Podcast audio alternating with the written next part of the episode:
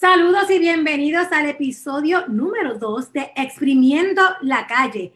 El, el, primer episodio estuvimos hablando un poco sobre si estábamos o no estábamos listos para esta reapertura, ¿verdad? Por paso económica del país luego de este periodo de cuarentena, que ya vamos como por el número 50 y digo, ya yo no sé ni qué día estamos de cuarentena.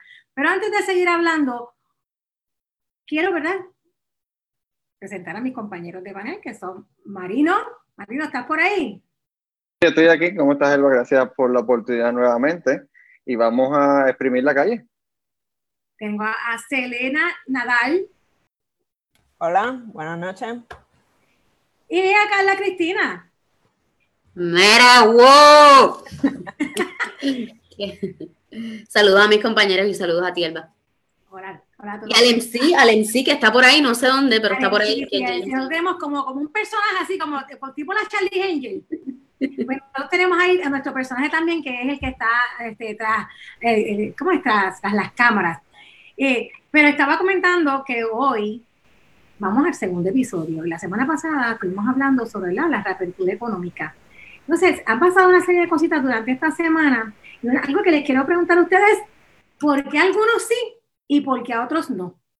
Y cuando decimos por qué unos sí y otros no, me refiero a que Fíjate, algunos le han llegado a los 1200, a otros no le han llegado. Algunos pueden ir a la playa, pueden hacer caravana y no pasa nada. Otros salen en, eh, a hacer caravana en, en, vehículos, a diferencia de. De, de, unas fotos que se han visto por ahí en las redes sociales y terminan presos. Y otros incluso salieron en bicicleta a comprar alimentos, ¿verdad? Legaban un caso que se dio y también terminan arrestados. Así que nada, los quiero dejar ahí un poco con ese tema. Tenemos mucho, mucha tela para cortar porque esta semana ha sido bien interesante. De hecho, hay mucha gente que todo lo que ha pasado lo tiene de cabeza. Así que nada, ¿quién quiere comenzar a hablar de por qué algunos sí, otros no? Dale, eh, Carla. No, dale, dale, Selena, Selena. Empezando por eh, las fotos a las que aludes, que entiendo que son las del Colegio Perpetuo Socorro celebrando su graduación, donde se fueron en caravana, fueron a la playa, tuvieron escolta a la policía, eh, haciendo uso de las mascarillas, pero violentando completamente la orden de no congregarse en grupos de personas, no guardando los seis pies de distancia. Yo creo que ese es el ejemplo perfecto de lo que es un privilegio de clase donde unas personas se sienten que están por encima de la ley y que pueden hacer cualquier cosa. Lo vemos claramente cuando, como bien mencionaste, en la marcha organizada por Giovanni Roberto, donde todo el mundo estaba en su carro, donde estaban guardando medidas, donde se estaba guardando distancia, una marcha eh, defendiendo que la gente pobre tuviera acceso a comida, se lo llevan arrestado y estas personas, estos estudiantes, en cambio, para nada, no tienen consecuencias. Eh, aquí todos somos isleños. Yo creo que muchos de nosotros estamos eh, deseosos por ir a la playa, por encontrarnos con nuestros amigos y estamos, la mayoría de nosotros, guardando distancia, respetando las reglas para tratar de hacer lo correcto y de que, de que este virus no se siga propagando. Lo que ocurre con gente así que, que, no sufre consecuencias de nada es que terminamos con ellos en el gobierno. Este es el tipo de gente que en la que terminamos en el gobierno, que se siente por encima de la ley, que, se siente, que, que siente que la corrupción es impune, que pueden hacer lo que les da la gana y no tienen consecuencias. Esa es mi opinión. A, a mí, como, como maestro, eh, me preocupa inmensamente eh, la lógica de los padres al permitirle a, sus hijos, ¿verdad?, que pasara esto. Yo sé que hay muchas emociones envueltas en, en ¿verdad?, en, en, ¿verdad?, en terminar tu año académico, tu, tu, tus años escolares, sin poder despedirte de tus amigos. Definitivamente, ¿verdad?, todos aquí sabemos lo que, lo significa ese último año escolar, pero estas circunstancias no, nos han llevado a, a ver todo de otra manera y no es verlo de una forma negativa, sino verlo de otra manera. Inclusive uno podemos, podemos ver el lado positivo a todo y hay formas creativas de seguir compartiendo con nuestros amigos gracias a la tecnología. So que no, no, era necesario al final del camino hacer lo que hicieron, aunque las emociones ¿verdad? predominaran. Y este, sí, es preocupante, este, porque primero no hay, no hay lo que lo que hemos llamado a todo el mundo a, hacer este, conciencia social. O sea, no hay conciencia social porque todo este proceso de distanciamiento social es para eso mismo, para que no propaguemos La, la, pandemia. Y, y sí, este, el distanciamiento social es, es, es, un, es un, mecanismo de conciencia social, para la redundancia, porque estoy diciendo social varias veces, pero eh, sí, y, y, me preocupa mucho, primero los padres, segundo los estudiantes, y verdad, esta, estas personas, ¿verdad? Porque se vio que eran de, una clase social alta, ¿verdad? Porque el colegio así lo, así tiene su, ¿verdad? su base estudiantil. Pues mira, obviamente coincido con mis compañeros. Yo quisiera diferir, pasar esto así como, muy interesante, pero eh, sí, en efecto coincido con mis compañeros. Selena estaba mencionando algo sobre que estas personas creen que la, que la corrupción, o por lo menos ven la corrupción como algo impune, pero la realidad es que no es una percepción, es que esa es la realidad. La corrupción es impune en este país. Eh, de hecho, no tan solo que es impune, a veces hasta paga, ¿verdad? Porque tenemos un Víctor Fajardo que se quedó con un montón de chavos, aunque los tenía guardados por ahí, tipo salió y tiene los chavos todavía. Eh, igual pasa con muchísimos otros casos de corrupción, tanto gubernamental como crímenes de cuello blanco, eh, donde no se conoce como corrupción, pero sí es robo, ¿verdad? Fraude, en el que sean personas públicas o privadas, se, se ¿verdad? se quedan con dinero que no les pertenece, que les pertenece a otra persona. Y no es percepción, es que en efecto esto es lo que pasa. Eh, lamentablemente tenemos un gobierno que, durante muchísimos años ha hecho que la corrupción se impone incluso con las leyes que ellos mismos eh, pasan. Otra cosa que estaba mencionando Marino eh, sobre el, el, Verá que uno no entiende por qué los nenes llegan a hacer estas cosas, pues nuevamente lo que, lo que preocupa son, ¿verdad? son los papás, no son unos niños, pero están bajo la supervisión de sus padres. Y yo sé, o sea, yo estoy completamente segura que si hubiesen sido cinco chamacos de Llorens Torres, estuviesen o ellos o sus padres eh, ahora mismo pasándolas bien feas, sobre todo con una burla nacional, o sea, estuviesen en las redes sociales esa foto acribillándolo eh, y criminalizando la pobreza, porque es a lo primero que nosotros siempre eh, acudimos. Así que es bien lamentable que usted esté pasando. Yo no voy a decir que yo no lo hubiese hecho, porque yo me conozco y quizás yo hubiese caído en esa redada, pero el problema no es si lo hicieron o no lo hicieron, es cuán, cuán la doble vara. Ese es el, problema, es la doble vara, ¿no? Eh, eh, que si hubo otras personas que, que lo si hubiese habido otras personas que hubiesen hecho eso, o que ha habido casos, ¿verdad? De personas que, por ejemplo, surfers que han llegado hasta la playa, ¿por qué a unas personas, y creo que ese es el tema de hoy, por qué algunos sí, otros no? O sea, ¿por qué nos aplican las leyes a unos de una manera y a otros o no nos la aplican o nos la aplican de una manera, eh, ¿verdad? Tan, tan tan fuerte contra, contra nosotros. No, es interesante mencionar que, que, que, al mismo, perdona que al mismo tiempo que, que salió eso, esa noticia ayer, en la, realmente más en las redes, hoy sale una noticia como para intentar este, acaparar es, es el foco de la, de la atención del, del, del, público, de que en un residencial en Ponce, si no me equivoco, este, unas piscinas ¿verdad? Que, que, que pusieron los, los, los, los de residencial para compartir con las personas, que igualmente está mal, pero entonces eh, vemos como la doble vara en el, en el juicio, ¿verdad? De, de estas dos acciones que eh, ambas están equivocadas, pero una, lo, lo, que los medios que la publican están buscando que se mueva la atención a... pero Marino, ¿cuál es el...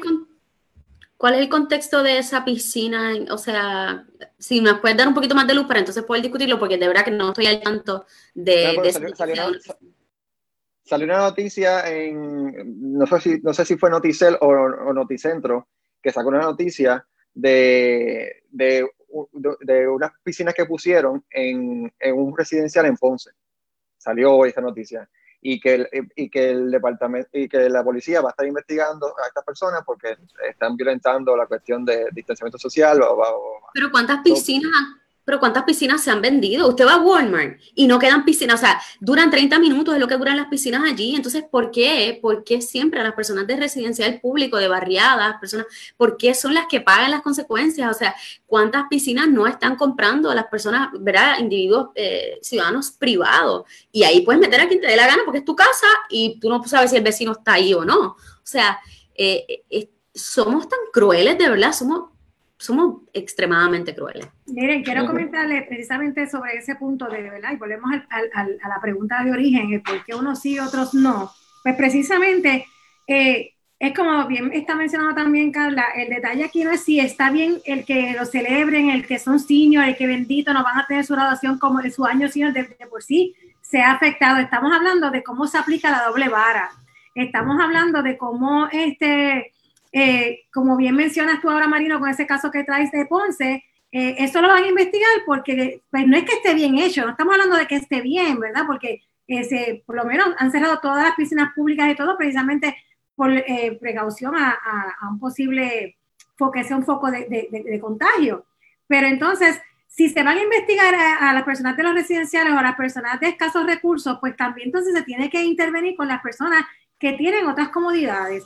Y entonces, este, quiero, quiero compartir con ustedes eh, una publicación que sube en las redes sociales, una señora, ella, este, no, no voy a mencionar el nombre porque no sé realmente quién es, pero ella está aquí reclamando eh, como que la, la, la, moralidad con la que se está criticando el hecho de, de lo que pasó ¿verdad? con los estudiantes de senior de la Academia Perpetuo Socorro.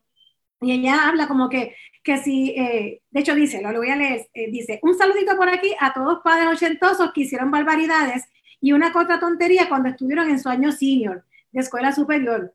Barbaridades y tonterías que todavía hoy, cuando se reúnen con sus clases graduandas, se sientan a recordar, reír y recrear. Y en ese punto, ella tiene razón. Sin embargo, es que no estamos hablando de cualquier año este senior. Y no estamos hablando, no es que, no es que, eh, porque incluso ya menciona aquí al Molusco y a otros que han estado criticando y atacando, él está este, diciendo que, que le parecía hasta bullying lo que, estaba, lo que, está, lo que están haciendo con, con, con los jóvenes de esta clase.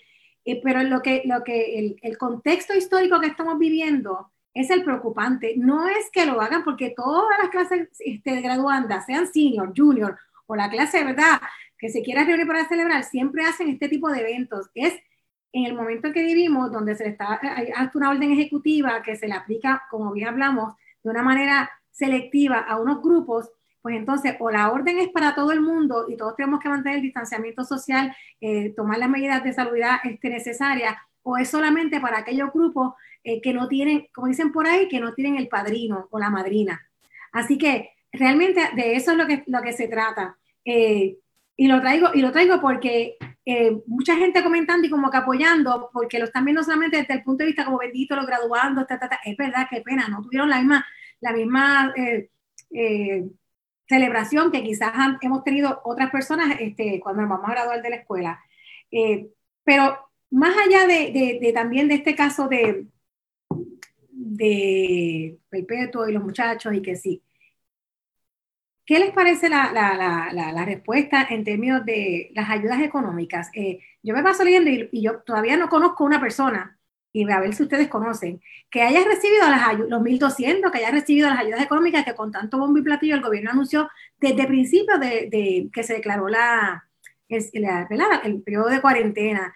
Eh, ahora incluso me sorprende, no sé qué ustedes piensen al respecto, porque se anunciaron en un principio, y cuando digo un principio me refiero a las primeras dos semanas de cierre de, o, de, lockdown del país, se anunciaron un montón de ayudas económicas e incluso unas bonificaciones para enfermeros, para policías, para bomberos.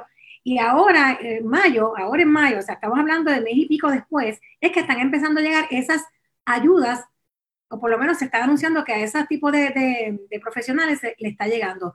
Pero el pueblo, el pueblo en general, cuando tú lees las redes sociales y cuando buscas periódicos, incluso cuando preguntas en los círculos más cercanos a uno, la mayoría de las personas dicen, yo no he recibido nada todavía. Incluso el caso del PUA, que, ¿verdad? Que, eso para, que, se dio la semana pasada, donde muchos este que están por los cuentapropistas, los que servicios profesionales, llenaron la solicitud eh, luego de muchos intentos, porque el sistema también se cayó, eh, quería responsabilizar a Evertec, Evertec responsabilizaba a, los sistemas del Departamento del Trabajo, pero la realidad es, quiero saber si ustedes conocen, saben si han recibido ayuda, qué tal, que tienen que hablar sobre eso, porque por lo menos de mi parte no conozco todavía a personas que hayan recibido ningún tipo de, de ayuda de ese del paquete económico. lo, que yo conozco, los, casos que conozco que sí han llegado las ayudas es personas que ya habían recibido el reintegro. O sea, que, que, Hacienda por su planilla ya tenían la información de su cuenta y esas fueron las primeras personas que les enviaron. Eh, además de eso, yo, en la pregunta que estamos trabajando aquí es ¿por qué algunos sí y otros no? Yo haría, porque yo la pregunta que quiero, que quiero traer y, creo que voy a aprender aquí en Fuego esta, esta conversación es ¿por qué en Estados Unidos sí y en Puerto Rico no? ¿Ves?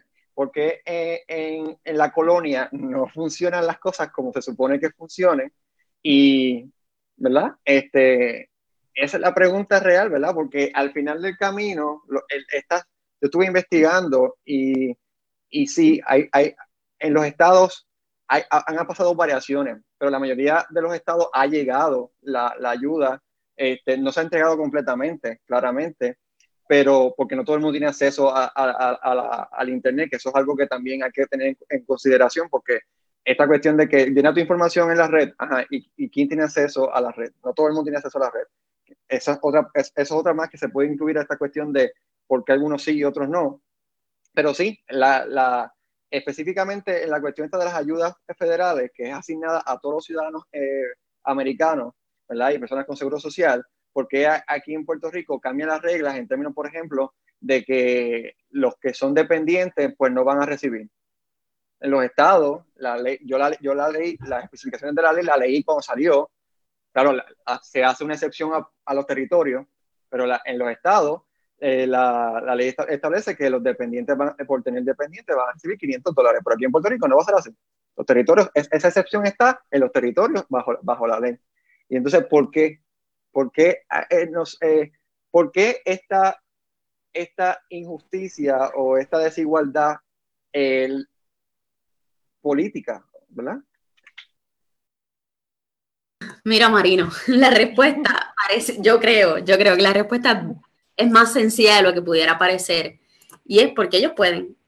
Es tan sencillo como ellos tienen ese poder de decidir a quién sí y a quién no. Nos toca a nosotros eh, o a cualquier otro territorio, ¿no?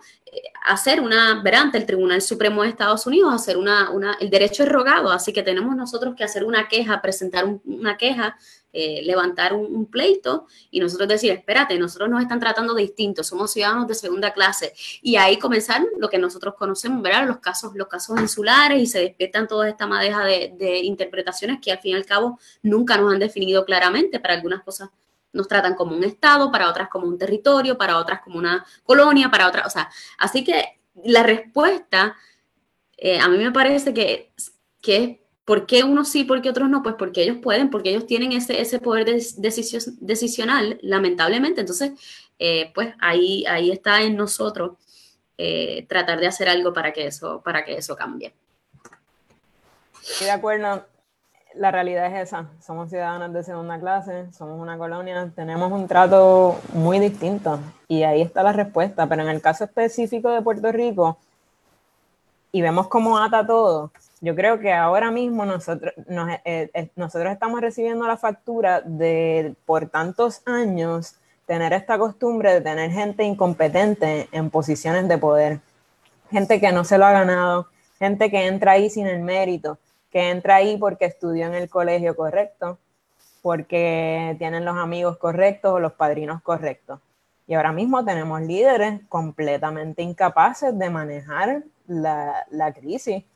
Tenemos personas, tanto en Hacienda como en el Departamento del Trabajo, como en el Departamento de Salud, en eh, la misma fortaleza, lo hemos visto en la, en la en estas vistas públicas esta semana. O sea, tenemos gente que está como los tres monitos. No vi nada, no escuché nada, no dije nada, no sé nada. Yo solamente estaba ahí eh, para darle forward a los emails. nosotros, ustedes, yo, la gente que está enferma, la gente que ha muerto por coronavirus, los pobres, todos nosotros estamos pagando unos salarios exorbitantes exorbitantes, unos salarios escandalosos de miles y miles de dólares al mes a estas personas que no están haciendo nada, que no tienen experiencia, que no están ahí por mérito. Y eso es lo que estamos viendo ahora, por eso es que estamos así. Sobre todo, Selena, o sea, eh, un poco más allá de, que no tienen las competencias quizás a nivel de educación, que yo, yo tengo uno, algunos issues con, lo, de la educación, porque yo creo que eh, hay trabajos para los que no necesariamente ¿verdad? se requiere un bagaje eh, académico, no estamos hablando de médicos, eh, pero sobre todo son personas que no, no son servidores públicos y yo creo que eso es lo más importante. Es más allá de sus estudios y más allá de lo que, de lo que eh, diga un resumen, es que no son servidores públicos, o sea, son personas que van allí a servirse y no a servirle al pueblo. Entonces, eh, vemos como, y quizás me salga un poco de la línea, pero yo no sé si trascendió, yo lo compartí en las redes, pero el epidemiólogo, que no es epidemiólogo del Estado, whatever, el jefe de epidemiología de del secretario de salud, eh, él se está ganando 16 mil dólares al mes. Son 4 mil dólares a la semana. Y bueno, hay gente que me decía, bueno, Carla, eso es nada para el trabajo que él está haciendo y para lo que gana un eh, epidemiólogo normalmente trabajando en la empresa privada. El problema es que el gobierno no es una empresa privada. Entonces, al gobierno no vamos a lucrarnos. Precisamente cuando uno va a servir al pueblo, eh, ¿verdad? No es que tenemos que trabajar gratis, pero no es para lucrarnos. O sea, por eso es que se busca gente competente, gente que tenga experiencia. ¿Por qué? Porque probablemente eh, ya estás listo para servir al país entre muchas cosas, incluso económicamente. Estás listo económicamente para hacer un alto en tu ganancia, en tu lucro de tu empresa privada y servir al país con tus competencias, con tu experiencia y obviamente con tu, con tu deseo de servir. No tenemos eso. Ahora mismo yo, yo, yo cierro mis ojos y pienso en estas personas que han pasado por las vistas y, yo, yo no puedo ver a alguien que yo diga, wow, esta persona quiere al país y, estaba allí porque a lo mejor no tenía las super competencias académicamente, pero sí quería servir al país. Yo no veo eso, yo nunca lo vi. Pero una, una cosa que quiero, que quiero traer en cuanto a, algo que mencionas, Carla, y, ya que estamos entrando un poco en el tema eh, de las vistas que se están celebrando en la Cámara de Representantes, eh, donde vemos, eh, pues como bien dice, ha habido un desfile de, de funcionarios públicos o personas que ocuparon en algún momento, ¿verdad?, algún puesto en, la administración actual y que eh, de alguna manera u otra, pues se ha dicho que ha estado involucrado en la compra fallida de, de, este, unas pruebas para detectar el coronavirus, que eh, el costo total eran 39 millones, ¿verdad?, de la transacción y se ha hablado muchísimo y ahora incluso este, somos hasta famosos en Australia precisamente eh, gracias a, a, esta transacción fallida. Pero eh, no es tanto que... fraudulenta. Fraudulenta, exacto. Eh, no tanto que, que, si los estudios son importantes o no. Es como, por ejemplo, yo, eh, como yo justifico el que una persona que no tiene ni tan siquiera un estudio, un, grado, aunque sea asociado, vamos a decirlo de esa manera, ¿verdad? Porque es que se le habla mucho al joven eh, de lo importante que es estudiar para lograr alcanzar ciertas posiciones y estar en ciertos niveles. Y si tú quieres lograr, claro, es importante ser responsable, ser trabajador y otra serie de cosas que es, la que, es lo que componen ese todo. Pero más allá de eso, queremos estimular a, un montón de, de, jóvenes, y no tanto jóvenes, estamos hablando de, adultos, eh, que se matan haciendo estudios postgraduados luego, incluso buscando oportunidades, buscando este, eh, oportunidades de progresar. Entonces vemos a estas personas que algunos no tienen nada más que un cuarto año ganándose salarios de 9 mil dólares al mes y no te, te los ganes, que entonces tampoco haces el trabajo que tienes que hacer.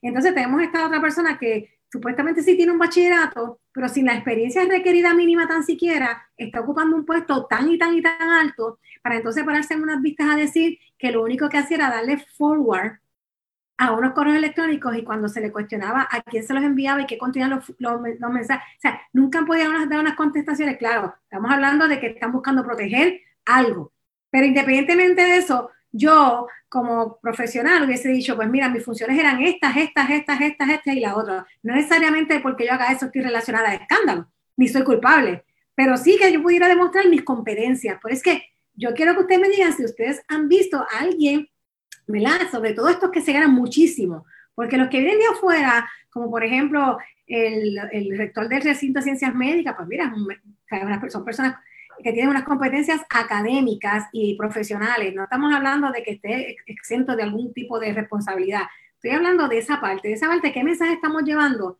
a, a la población en general?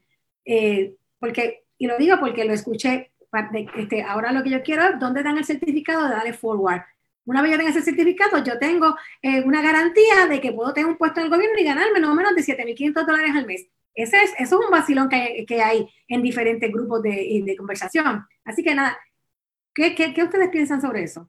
Bueno, yo, yo, considero que en nuestro, en nuestro gobierno hay, sí hay gente preparada. definitivamente hay, gente preparada porque lo que funciona, lo, o lo, ¿verdad? lo que funciona, no voy a decir si poco o mucho, funciona porque hay gente preparada. Pero también hay gente que no están preparada porque entraron como parte del clientelismo político que caracteriza a nuestra política y que caracteriza también a la política de los Estados Unidos. Eh, a nosotros, eh, el proceso de americanización eh, trajo con él la cuestión esta de it's all about the money, es, es, todo acerca del dinero. Y entonces, inclusive, porque es algo que pasa en todos los Estados Unidos, aunque hay unas excepciones bien particulares, porque las hay, la cuestión de que el gobierno es una empresa que compite como las empresas privadas. Y yo nunca he podido entender eso, porque el gobierno no tiene, no tiene el fin de enriquecerse, no tiene el fin de, tener un profit. Entonces, el fin es el bienestar del pueblo. Entonces, si, si tú vas a trabajar para el gobierno y si, tú vas a, y si tú vas a hacer algo dentro del gobierno, tiene que ser para ese fin. Ese fin no es monetario, el fin, ¿verdad?, es de bienestar social. So, entonces, yo considero que la cuestión monetaria dentro del gobierno se tiene que completamente eliminar, no, es eliminar, perdona, se tiene que regular, crear este, un tope salarial, que hay excepciones dentro del Estado y, y sí, hay países donde se hace así, donde hay un tope salarial que, ¿verdad? que puede ser bastante alto, pero que hay un tope salarial y que hay un margen para hablar de, de de tu, de tu compromiso político o tu compromiso social. Porque nosotros como maestros, yo, yo como maestro específicamente, y hoy es el Día del Maestro, gracias por felicitarme. Este, Marina, felicidades, felicidades a nuestro maestro. Este, que te tenemos una sorpresa, te tenemos una sorpresa al final, pero la dañaste. Ah, ok. la dañaste, Marina. Era, el final. Ah, ya sé. Continúa con pues, nosotros como maestros, en, nuestra, en nuestro, nuestro carácter profesional, claro, hay un sueldo, pero también hay un margen de nuestra labor social, ¿verdad? Y, y es algo que siempre se, se, toma en consideración, igualmente un policía, igualmente un bombero. Este, es, e, es, un margen que siempre se considera para este tipo de puestos, pero, pero para el puesto eh, administrativo eh, gubernamental se elimina. ¿eh? Hay que pagarle lo que vale su, su labor y sí, esas labores valen eso, pero nuestro gobierno no es capaz de pagar es, es, esa, eso. Y entonces, peor todavía se tiene que incluir la cuestión de que hay gente que llega ahí no teniendo la, la, la, los méritos o, la preparación y, llegan porque hicieron campaña. Entonces ahí es que entonces se pone la cuestión más, más, más problemática, como pudimos ver, que, que una, persona que no tenía la preparación eh, en la vista pública dijo que, que ella ganaba tanto y yo no he terminado ni, ni, el bachillerato. Entonces, eso envía un mensaje horrible al futuro de, nuestro país, al futuro, a, nuestros jóvenes que van a la playa y se despiden con su Yo quería aclarar algo, yo hablé, no solo hablé de educación, también hablé de mérito y experiencia, porque es un todo. La realidad es que eh, tener un grado académico nada más no lo es todo. Si vemos el caso de Ricky Rosselló, por ejemplo, el tipo supuestamente es doctor y tenía unas patentes y no sé qué. Eh, luego vi un video donde le preguntan o le piden que explique qué son las células madre, que es su, su, su área de expertise o su especialidad. Y yo honestamente no sabía si reír o llorar cuando ese tipo se empezó a trabar y no supo ni siquiera explicar lo que son las células madre y vemos que su primer trabajo real fue ser gobernador de Puerto Rico. Entonces por eso llegamos a lo que, perdón, lo que menciona Marino. Gente que llega ahí por el partido, por el amiguismo, por razones políticas. Estaba viendo recientemente eh, un tweet de un hombre que estaba diciendo que fue a estudiar su maestría a Estados Unidos estuvo un, bastante, un tiempo trabajando en una oficina de la eh, EPA, de la Agencia de Protección Ambiental, y que cuando luego decide regresar a Puerto Rico, solicita trabajo en la Autoridad de Acueductos y Alcantarillado, pasa dos entrevistas y se encuentra con la pared de que le dicen que si no se afilia al Partido Nuevo Progresista, no, lo pueden, eh, no le pueden ofrecer el empleo. A eso es a lo que nos estamos enfrentando. Eh, además de eso, mira, yo sé que el gobierno, eh, nosotras, yo soy muy crítica del gobierno, sobre todo fiscalizándolo, ¿no? eh, porque hay cosas buenas. Se me hace muy difícil identificarlas, pero hay cosas buenas. Eh, pero yo creo que nosotros, llega, llega el momento que ya nosotros como, como ciudadanos, como pueblo, como país, tenemos que responsabilizarnos también de estas cosas. Yo no soy responsable de las metidas de pata de Mabel Cabeza, de Adi Rosa, del secretario, el exsecretario de Salud. Yo no soy responsable de eso que ellos hicieron, pero definitivamente sí hay un, hay un poco de responsabilidad en que ellos hayan llegado allí. Y usted dirá, bueno, pero ¿cómo? O sea, yo no los puse allí. Claro, pero ¿a quién pusimos allí para que escogiera a esta gente? Entonces, cuando nosotros escogemos a estos puestos de poder, a estos puestos que toman, eh, ¿verdad? Que son puestos eh, decisionales, ¿verdad? Son personas que toman decisiones a nombre de, de, nosotros. Pues sí, tenemos que tener mucho cuidado, mucho, mucho cuidado. Tenemos que ser bien prevenidos a quienes nosotros escogemos, porque esas son las personas que van a escoger entonces a, a los Mabel Cabeza de la vida. Así que eh, es bien importante que nosotros, de cara a unas primarias y de cara a unas elecciones, no sé si van a ser en noviembre, pero cuando sea que sean las elecciones, tenemos que estar bien conscientes de que es, un, es una responsabilidad nuestra eh, poner ahí a personas competentes. No tienen que ser bonitos, eh, no tienen que ser eh, los super eruditos en muchas cosas. Nosotros necesitamos, no tienen que ser abogados, o sea, nosotros necesitamos gente comprometida con el bienestar y el desarrollo de todo el país, no de una poquitos, no de unas industrias, eh, no de las farmacéuticas, no de la construcción. O sea, nosotros necesitamos que haya gente que esté comprometida sobre todo con la educación de nosotros, con los derechos civiles y humanos de nosotros, eh, con nuestra seguridad y con el desarrollo pleno del ser humano. Eh, cuando nosotros escojamos a alguien basado en eso, vamos a tener definitivamente un mejor gobierno para abajo. O sea, porque esas personas van a tomar mejores decisiones, se esperaría, ¿no? Que tomen mejores decisiones, pero mientras nosotros escojamos al garete eh, sin saber a quién nosotros estamos poniendo allí, eh, pues estas cosas van a seguir pasando. Así que sí, nosotros tenemos que eh, responsabilizarnos de este tipo de, de, gobierno que tenemos ahora mismo. Sí, porque la ineficiencia de ellos cuesta vida, y eso lo hemos visto en, las catástrofes que hemos tenido, ¿verdad?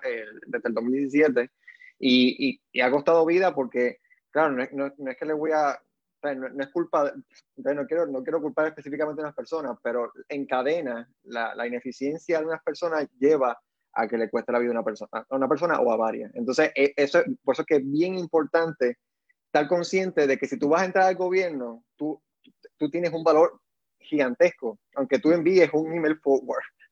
Porque, o sea, es bien importante ese email que llegue porque determina si vamos a comprar lo que va a hacer las pruebas para entonces identificar a las personas que tienen, entonces ves cómo todo va en cadena.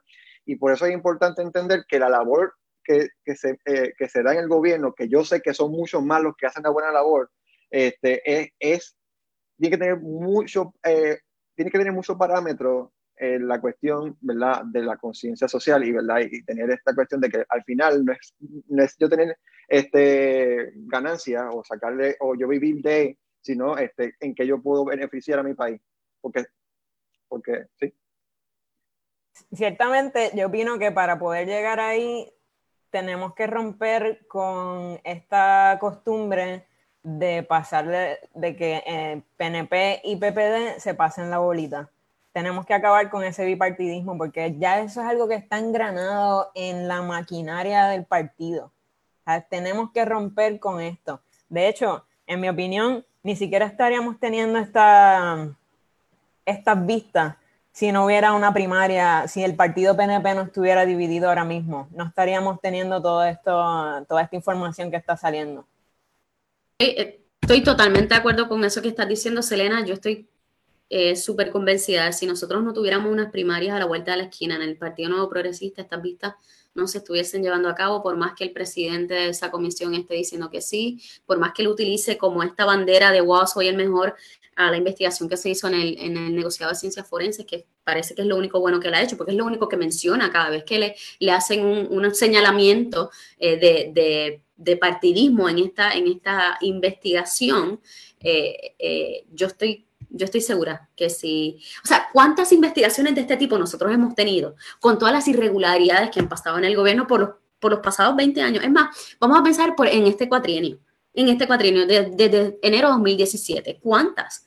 Y de repente porque hay una investigación, ahora, o sea, somos, nombre, no, no, no, o sea, porque hay una primaria, estas investigaciones se están dando y hay un referido ya, eh, tengo entendido que hay un referido, 90 páginas tiene, pues qué chévere, pero, pero necesitamos, necesitamos que todo el gobierno, todo el gobierno, tanto el ejecutivo como el, como el legislativo, eh, en este caso el ejecutivo me refiero al Departamento de Justicia, le meta mano, eh, porque a veces uno, uno pierde la esperanza y piensa nuevamente, como hablamos al principio, que esto va a quedar impune y que va a ser otro escándalo más y que va a aparecer otro escándalo ya mismo y nos vamos a olvidar de este y, seguimos con esta ola de nieve que, es la corrupción. Y al final la gobernadora, la gobernadora sabía. Estoy segura, Marino. Estamos, eh, de, eso eh, mucha gente está 100% seguro, mucha gente está por probarse, vamos a ver qué pasa. No, pero porque Mabel lo dijo, porque ella, ella, dijo que esa era su, esa era su, labor, Exactamente. De, hecho, de hecho, no sé si, si, si, si están al tanto, pero el lunes es bien importante, Corillo, que el lunes eh, sintonicen las vistas, por favor, porque va a testificar eh, no sé cuánto va a hablar, porque tiene la abogada Mayra López Mulero, que ustedes saben la que hay con eso, eh, que es una excelente abogada.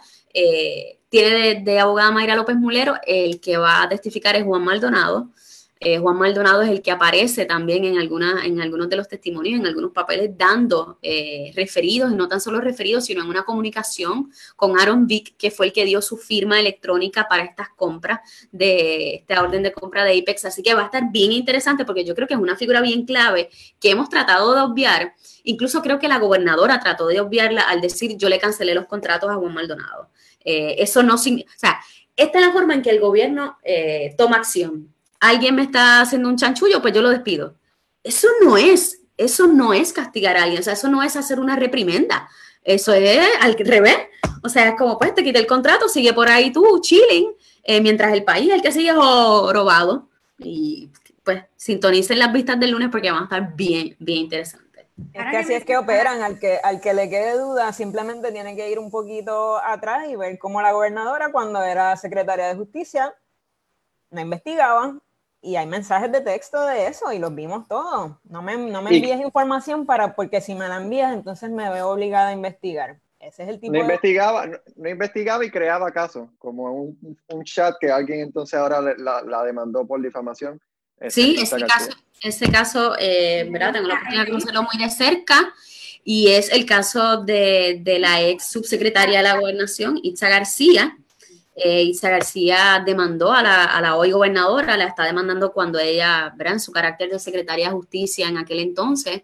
Y sí, hay declaraciones juradas de fiscales de integridad pública. O sea, no estamos hablando de, y con todo el respeto, no estamos hablando de guardias que se paraban frente a la fortaleza a ver quién entra y quién sale. O sea, estamos hablando de fiscales de integridad pública. O sea, que son, son la palabra lo dice, ¿no? O sea, son, son estos fiscales que se dedicaban incluso a hacer investigaciones sobre otros funcionarios eh, y fiscales muy competentes que, hay declaraciones juradas en las que eh, hacen eh, alegaciones de que la gobernadora en aquel momento como secretaria de justicia en efecto sí los instó, los instigó a que, a que hicieran, le fabricaran un caso a Itza García, así que es bien fea esa, esa alegación o sea, a veces parece que quedó en nada, pero eso es bien importante. Así que me alegro que Itza haya hecho eso y a todos esos fiscales que estuvieron involucrados en ese asunto, ojalá, ojalá todos hablen y ojalá eh, eh, la gobernadora tenga que pagar por eso que, hizo en ese momento.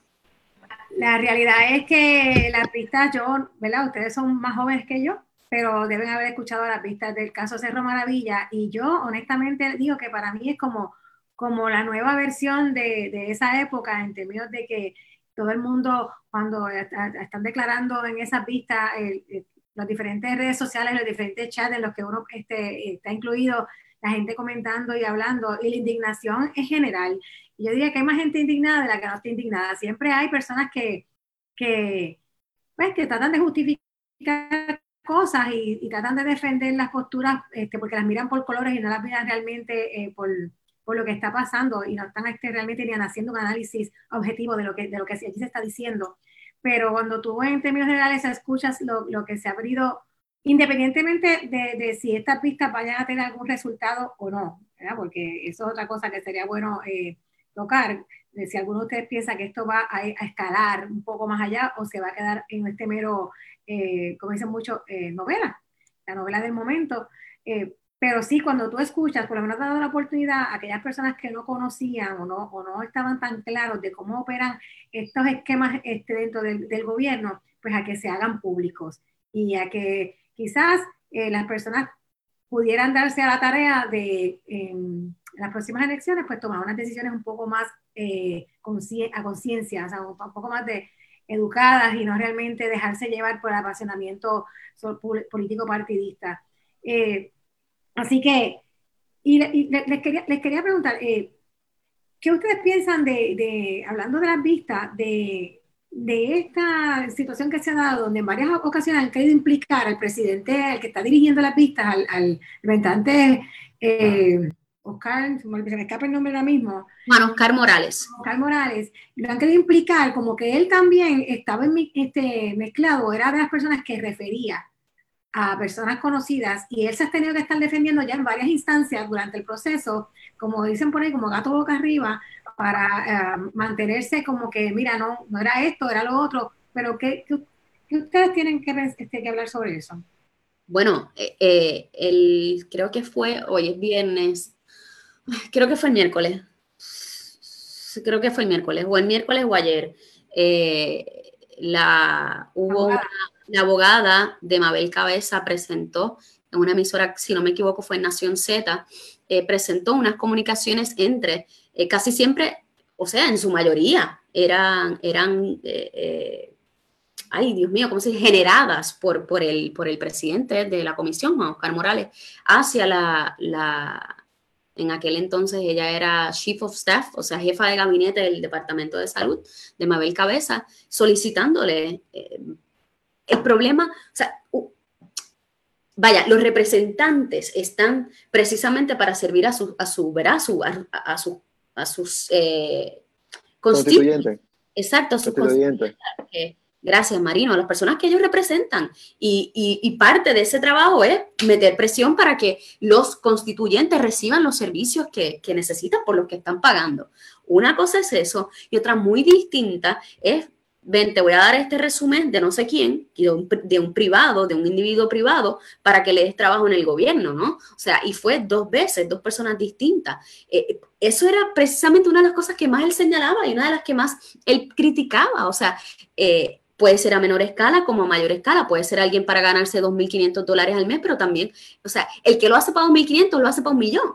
Y y él, está, él hizo exactamente lo que estaba criticando, que es referir a individuos privados a tener contratos con el gobierno. Así que eh, no son, no surgen de la nada estas, estas alegaciones. La, la, la abogada presentó la, la, evidencia de ello. Hay que ver de qué manera el, el, el, presidente se va a defender, si es que lo va a hacer. Él ha sido muy, a mí me parece que a veces hasta asquiante escucharlo y cuando empieza a hablar de los hijos es como, no, no es que está mal que hable de sus hijos, pero pero esta cosa de yo soy esta figura, wow, eh, infalible, es como, brother, no, mano. Y sobre todo cuando te presentan esto, eh, ha lucido, va, desde mi punto de vista, ha lucido es bien feo, no sé cómo se va a poder defender. Yo estoy, nuevamente estoy loca porque llegue Juan Maldonado allí. La realidad, es que, la realidad es que eh, cuando hablas de que han lucido, realmente no son muchos los que han lucido bien, independientemente del partido. a mí me sorprendió mucho eh, en, la vista de Mabel Cabezas las preguntas de muchos de los representantes con una gran oportunidad que tienen allí, porque esa era la figura que todo el mundo esperaba, era como que la protagonista principal de la novela, si venimos a ver así, a, mirarlo desde ese punto. Sin embargo, las preguntas que le dirigían a, ella eh, eh, carecían como de, sentido en muchas ocasiones. Sin, sin, mencionar la representante Lidia, no me acuerdo el apellido de la señora, porque realmente ella lo que hizo allí fue dar un... Sermonear, sermonear. Y, y sermonear, y, y yo me, me, sorprendió mucho, y, y de verdad que, que, pienso que es un tiempo y una oportunidad que se, que se ha perdido de, de, de obtener mayor información. Recuérdenme, cuando terminen de comentar sobre qué les parece, si van a llegar a las pistas a algún lado o no, hacer, este, mencionarles algo relacionado para que no se me vaya a olvidar. es una preguntita que tengo al respecto puedo, voy, voy, yo, voy, voy, con permiso. Ya, ya entraste, este, ya entraste. Este, a, a, lo que van a llegar, que, oficialmente que, que, están hablando de hacer una legislación para cambiar el proceso de contratación dentro del gobierno, eh, va a llegar a, posiblemente va a llegar a un tipo de legislación que, que, se va a hacer una legislación, pero sin ningún tipo de reglamentación, y va a estar ahí, en el, ahí, ahí, como un montón de leyes que existen, que están ahí, pero no tienen ningún tipo de, reglamentación para ser implementadas. So, que a eso es lo que puede llegar, porque claramente tienen que lucir bien para, para las elecciones de, de, este año. Eh, la cuestión de, de, que el mismo representante eh, tenga, haya recomendado eh, personas para que se en contacto con el gobierno, pues es problemático, pero claramente cae dentro de la misma conciencia de lo que estábamos hablando anteriormente, de que veamos el gobierno como una empresa. Dentro de las empresas, pues también pasa esta cuestión de que, bueno, yo estoy en un puesto y considero que esta persona tiene, tiene, la, tiene la, las capacidades para cumplir con eso. Mira, a recursos humanos le doy, le doy el, este resumen que alguien me, envió. claro, le toca a recursos humanos hacer las entrevistas y hacer una competencia justa. Así mismo se supone que haga el gobierno, pero en este caso particular, a diferencia de lo que anteriormente había hecho el representante, eh, no hubo un proceso eh, de, competencia o de, ¿cómo se dice? Eh, la, subasta, porque estamos en un, estado de emergencia y la subasta se va a un lado y, se elige, ¿verdad? Este, a consideración de, del secretario o de la gobernación o de la gobernadora o de quien sea. Se toma consideración eh, eso, así de fácil, y por la inmediatez. Eso, yo siempre he visto, esta cuestión de elegir de gente cercana a uno para darle el contrato, es porque la gente que está cercana a uno es lo primero que tú piensas cuando vas a, tratar de solucionar un problema. Tú dices, mira, este, mira, necesito que alguien que dé la clase de, de, de, de historia en mi, en mi, escuela. Yo voy a llamar a Marino porque yo sé que Marino es, es, es mi maestro de historia. ¿Entiendes? Es como una cuestión eh, que va al sentido común, que está mal, ¿por qué? Porque no somos conscientes de que al final del camino no se trata del beneficio la monetario, sino se trata del beneficio de, del bienestar social y por eso es que siempre debemos pensar no solamente en quién cerca de mí tiene las preparaciones, sino quién en todo el país tiene las preparaciones. Porque también pasa, ¿verdad? Siendo objetivo, también pasa que llamamos a la persona preparada, como pasó para, para crear el Tax Force, llamamos a la persona preparada, mira, necesitamos que si vas al, al, al, país porque tú eres el mejor en esto, y la persona diga, no, no me interesa, o diga, no, porque tú no eres el partido que yo, que yo apoyo, que también pasa. Por eso que la cuestión este, eh, es delicada y todo tiene que ver con esta mirada empresarial del gobierno cuando no se supone que se ve así, porque no, al final del camino, esto no es una empresa que busca beneficio eh, monetario. Yo estoy de, de acuerdo en que son problemáticos estos mensajes de texto. Yo honestamente le está dando el, beneficio de la duda a, a, todo esto, porque como bien dice Marino, pues estamos cercanos a unas elecciones, hay unas primarias. Yo realmente tenía la esperanza de que la riña entre el bando de Pierluisi y el, el bando de Wanda Vázquez fuera tal que, que, que todo el mundo quisiera ver sangre correr y que se cortaran las cabezas mutuamente, que corriera sangre en ese partido, pero le he perdido, no sé, le he perdido la esperanza. Yo creo que ciertamente eh, si él se hubiese inhibido a raíz de esos mensajes de texto y de esa evidencia, pues le hubiese dado más legitimidad al proceso, le hubiese dado más credibilidad a todo lo que está pasando. Porque una cosa es tú, pues, mover fichas para conseguirle una consulta a un niño que necesita un neurocirujano o whatever, y otra cosa muy distinta es, eh, mira, este, mira a ver si le puedes conseguir un puestito a esta persona,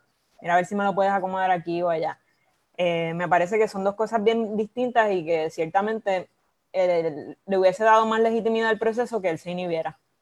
Una pregunta que quiero hacerles, no sé si están al tanto de que el representante Manuel Natal solicitó que se le permitiera participar de estas vistas eh, ¿verdad? Como, como minoría. Eh, y se hizo esta evaluación y se le denegó la participación. Eh, ¿Qué ustedes opinan al respecto y, cuán importante hubiese sido si alguna, ¿verdad? Ustedes piensan, para ustedes, la participación de Manuel Natal en esas vistas públicas que se están llevando a cabo. Yo considero que, que la reglamentación del, del proceso parlamentario es así. O sea, la mayoría determina lo que va a pasar en el Parlamento y esto no, esto no, es, esto no es nada nuevo. Esto pasa en todos los parlamentos del mundo. La mayoría determina las reglas del juego en el Parlamento.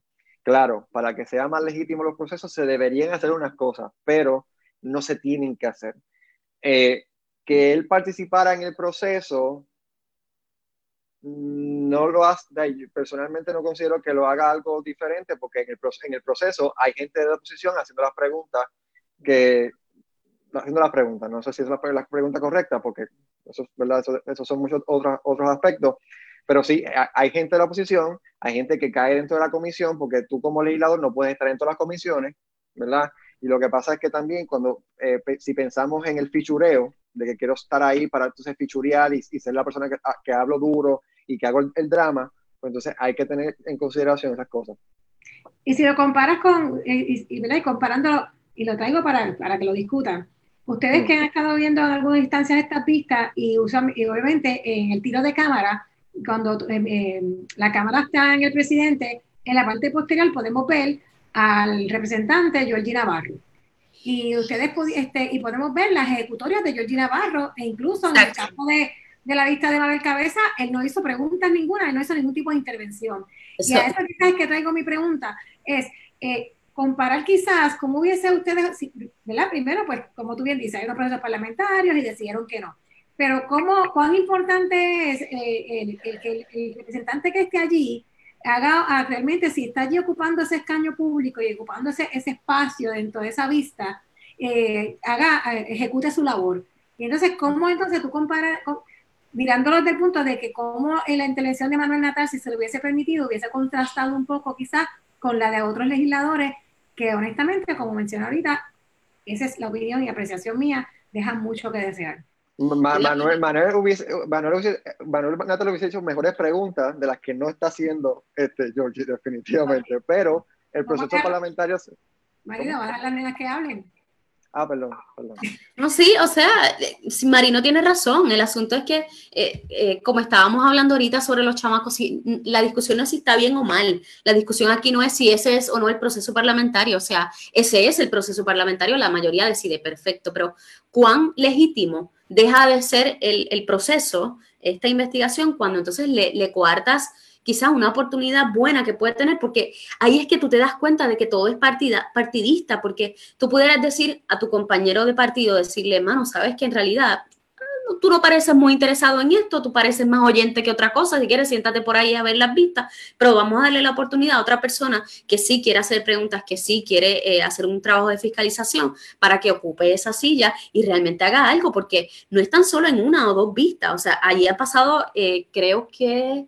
No, no, recuerdo ahora mismo cuántos de, eh, cuántas personas han, han, depuesto, o sea, cuántos deponentes ha habido, pero las preguntas de Georgie Navarro no son de ninguna manera eh, conclusorias, no son preguntas ni siquiera ni contundentes, no, o sea, no llegan a nada, son preguntas que han hecho otros legisladores en, otros momentos, o sea, él está allí haciendo realmente nada. Así que para darle pureza a, esto, estos procedimientos y a esta investigación, yo creo que lo lógico es sí darle oportunidad a otro. Y mire, si hay que hacer una votación en, esa misma comisión, pues vamos a hacer una votación por qué otro legislador debe ocupar esa silla. Se hace. Eh, que no va a ser Manuel Natal, lamentablemente, pero que haya, que, se vea que realmente hay, hay un interés genuino, ¿verdad? Por, por, el, por el bienestar del país, pero ese no, eso no es lo que nosotros vemos, lamentablemente. Estoy totalmente de acuerdo con Carla. Yo creo que eh, Manuel Natal se ha proyectado como un buen fiscalizador. Creo que estaría haciendo muy buenas preguntas en la comisión. Entonces la pregunta es, ¿por qué no? ¿Cuál es el miedo? ¿Por qué no tener eh, oposición? ¿Por qué no tener un, pensamiento distinto. Para mí, nuevamente, e, e, este es otro, otro componente, otra cuestión que a mí me hace restarle legitimidad al, asunto y me hace parecer que realmente pues todo esto es como un montaje para hacerle parecer al pueblo que se está haciendo algo, que se está haciendo, que se está trabajando, pero realmente todo se queda entre el mismo partido. Lo que yo digo es que en el proceso de las vistas hay oposición y hay, hay gente de, la oposición. Específicamente Manuel Natal, lamentablemente, él no puede estar en todos los procesos legislativos porque no todos los legisladores están en todos los procesos legislativos. Eh, y sí, él hace muy buenas preguntas y él sí estuvo en la vista, por ejemplo, de confirmación de, de y que hizo unas preguntas fenomenales, que se hizo trending en los videos de él, claro. Y también tenemos que recordar que también, él también es una persona que está corriendo electoralmente y que también tiene un movimiento que realmente es un partido y, que, y quiere buscar el momento necesario. Y, y, no lo culpo, es, lo que yo haría. Pero en el proceso legislativo, eh, la mayoría determina que no se ve legítimo, definitivamente, desde que empezó no se vio legítimo, porque esto es, como estamos hablando aquí, esto es una persecución de las otras gente del partido que están apoyando a, a Wanda Vázquez. Y yo estoy tratando de hacerle daño a, a, a Wanda para que no gane la primaria. En, en, en, conclusión, ¿verdad? Podemos decir que, que realmente, eh, aunque los procesos se deberían realizar, yo no sé, eso es algo, yo sé que, que, que, todo es una cuestión de interés político, porque como bien mencionó una de las compañeras, eh, si se hace un análisis y, y, y, tú te das cuenta que hay, personas que no muestran ningún tipo de interés en participar en, esto y que no están comprometidos en el proceso, pues deberían eh, tener eh, este, madurez política, diríamos así, de, de, reconocer, mira, realmente yo pienso que en este momento yo no, por las razones que sean, no, no debo estar aquí o no puedo estar aquí o el tema no es de mi dominio y tú pudieras hacer una mejor labor si es que se está persiguiendo saber la verdad. Si lo que se está buscando realmente es conocer la verdad de lo que allí pasó. Así que eso pone mucho en duda todo este proceso. Vamos a seguir, ¿verdad? Continuaremos este, siguiendo este, el curso que toman estas vistas para conocer cuál va a ser el desenlace. Eh, si alguno, ¿verdad? Porque está, bueno, digo, lo está como que entre comillas poniendo a todo el mundo en duda de si esto va a ir un poco más allá. Entonces le quería preguntar, ya estamos, ya, ya mismo vamos a, tenemos que ir cerrando, pero quería este, quizás salir un poco fuera del, de, del ámbito local y hablar un poco de que no sé si saben que, que una persona dentro del equipo cercano del presidente Trump salió positivo a la prueba del coronavirus, eh, específicamente es la secretaria de prensa del vicepresidente Mike Pence. Y ustedes saben que hace poco, hace como una semana incluso, Mike Pence eh, se presentó a un hospital. No sé si ustedes vieron esa noticia, donde él se presentó a este hospital eh, sin ningún tipo de protección, porque él no tenía por qué tener máscara, ningún tipo de protección, porque él se hacía la prueba con frecuencia. Y vemos que su, secretaria de prensa, o sea, y la secretaria de prensa, para aquellas personas que, que no sepan cuál es la función, prácticamente esa persona está todos los días, mano a mano, con el, con el vicepresidente en este caso, y obviamente como todos ellos están funcionando como un equipo, o deberían funcionar como un equipo, deben estar con el presidente y el vicepresidente, y el, vicepresidente, perdón, y el presidente. Así que quería eh, eh, conocer qué opinión tienen ustedes al respecto sobre sobre el que esta persona tan cercana al vicepresidente y por ende al presidente haya sido positivo cuando tanto el presidente y el vicepresidente en, múltiples instancias eh, se presentan en los lugares sin máscara, ningún tipo de protección, eh, alegando de que ellos con frecuencia se les hacen la prueba y que no, no, pues, que no han salido positivos y que por ende no son foco de, de, de, contagio, de infección. Lo primero que, quiero mencionar es que demuestran al salir ambos, porque ambos, ambos este, eh, eh, políticos, o sea, el presidente y el vicepresidente, el presidente Trump y el, presidente el vicepresidente Mike Pence, han salido sin, máscara, sin mascarilla al público y siguen tocando manos y no han tomado las medidas necesarias, lo que demuestran es insensibilidad sobre el asunto. También este, eh, se le incluye a esa insensibilidad esta cuestión de que yo puedo hacerlo porque yo tengo la mejor gente a mi alrededor, que si a mí, si a mí me da, pues yo voy a tener el mejor médico, si, y yo me puedo estar haciendo pruebas eh, dos veces al día, una vez al día, cuando hay gente en Estados Unidos y aquí en Puerto Rico que no, no, no tienen acceso a la prueba, pues ellos están en, en, tranquilos porque pueden tener la prueba. Y eso, eso demuestra completamente insensibilidad. También quería decir que los dos equipos, el, equipo presidencial y el equipo vicepresidencial, no se juntan tanto. En términos administrativos, nunca eh, esas oficinas son bastante retiradas, inclusive la oficina del vicepresidente no está en Casablanca. Eh, está, está, sí, está, está, no, no está en Casablanca, está en, eh, unos edificios al, al lado. Permítame aclarar que, que, que, Marino es asesor de la Casa Blanca, por eso conoce específicamente dónde están ubicados. Marino, te estoy molestando. lo, que pasa, lo que pasa es que, sí, este, la, que no creo que, que esto vaya a a, caer en el, en el presidente se enferme. Y si el presidente se enferma al final del camino, ajá, porque tenemos la dicha que, que no le va a pasar nada. Y, y ajá. La, dicha, dijiste. No sé si todo el mundo diría la dicha. Dijiste la dicha, por eso que, que aclarar lo que dijiste para ver si escuche bien. Estoy siendo sarcástico, claramente. Ah, porque, porque no, es que no quiero desearle la muerte a nadie. No, es que no se le puede desear la muerte. No, pero por eso, este, el, no se estos, este tipo de personas en estos puestos tienen todo, eh, tienen todo las personas a su alrededor que lo pueden proteger de que le dé la infección. Me imagino que a cada segundo que alguien tose a su alrededor matan todas las bacterias en, un segundo porque tienen al mejor equipo alrededor de ellos. Eh, y mira, al presidente de Brasil le dio el coronavirus y, está vivo. eso, se desmintió después. Pero... ¿No, le dio? Eh, tengo entendido que fue un, reporte falso al principio. Fue, se equivocaron. Fue alguien muy cercano a él, fue alguien de su gabinete, pero al final no fue él. Eh, con eso quería, quería, decir que mira cómo todo conecta, que volvemos al mismo tema del principio, a hablar de privilegio. De por qué, es exacto, porque algunos sí, otros no. Sí, y hablar de privilegio, porque esta, este discurso de, no, yo no tengo que protegerme porque yo me hago la prueba frecuentemente, o sea, ¿cuánta gente tan, en, en, todas partes del mundo, pero tan, cuánta gente en Estados Unidos y en Puerto Rico no ha muerto esperando por una bendita prueba? Han pasado días con síntomas y no les hacen las pruebas. Entonces, el decir, no, pues yo no tengo que protegerme porque yo me hago la prueba con frecuencia, me parece totalmente insensible. Y por otro lado, yo pienso que esta actitud que ambos han tomado, tanto el presidente Trump como Mike Pence, de, de salir al público sin, sin, las protecciones, sin las mascarillas, eh, alimenta este sentimiento de muchas personas en Estados Unidos de que esto del coronavirus es un engaño, de que son fake news, de que me están queriendo quitar mi libertad, yo quiero salir a la calle, yo quiero recortarme, yo quiero esto, yo quiero lo otro.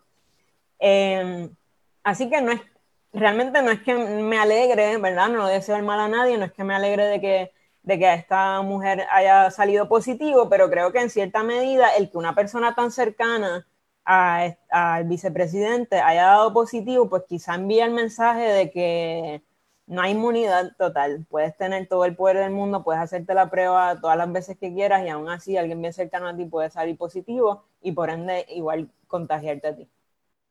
Yo quería decir, para, para cerrar mi participación sobre el privilegio, que, que es una palabra que últimamente ha adquirido un poquito más de, notoriedad, ¿no? Eh, el privilegio en sí no es algo malo, sobre todo cuando es un privilegio adquirido, heredado, o sea, no, no, no adquirido, heredado, eh, porque eh, no es malo en sí, el problema es cómo se utiliza ese privilegio, ¿no? O sea, si usted nació en una cuna de lo que sea y usted tiene accesos a distintas cosas que, que resultan eh, privilegiadas porque hay tantos otros que no, pues ¿cómo, cómo se utiliza ese privilegio en bienestar de los demás. Yo creo que ese, ese es el, el core de toda esta situación del privilegio, es ese, eh, esa, cómo nosotros podemos poner todas esas herramientas que nosotros tenemos al servicio de los demás. O sea, yo no quiero eh, socializar la pobreza. Yo no quiero que todo el mundo sea pobre. O sea, yo lo que quiero es que todos tengan las mismas herramientas, que todos tengan acceso a las mismas herramientas, los mismos accesos, o sea, que tengamos todas las mismas oportunidades. Que si alguien no alcanza algo,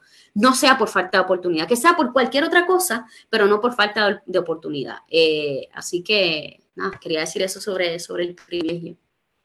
Yo quería, fue, era el primer ministro de inglés que le dio el coronavirus. Exactamente, gracias por la aclaración, Marino. Bueno, gracias a chicos por, por, esta conversación. Realmente hay muchísimos temas. Quería preguntarle, solamente para dejarlos así, como que rapidito antes de irnos, eh, ¿debemos o no debemos devolver los 1.200? Esa es la pregunta para la próxima, para cuando el próximo nos juntemos. Para cuando lleguen, la pregunta es para cuando lleguen. Entonces uno se hace esa pregunta. No se deben aceptar esos 1200. Así que ahí se las dejo para la próxima. Gracias, Marino. Gracias, Selena. Gracias, Carla. Y gracias a todas aquellas personas gracias que, a ti. que estuvieron conectados con nosotros.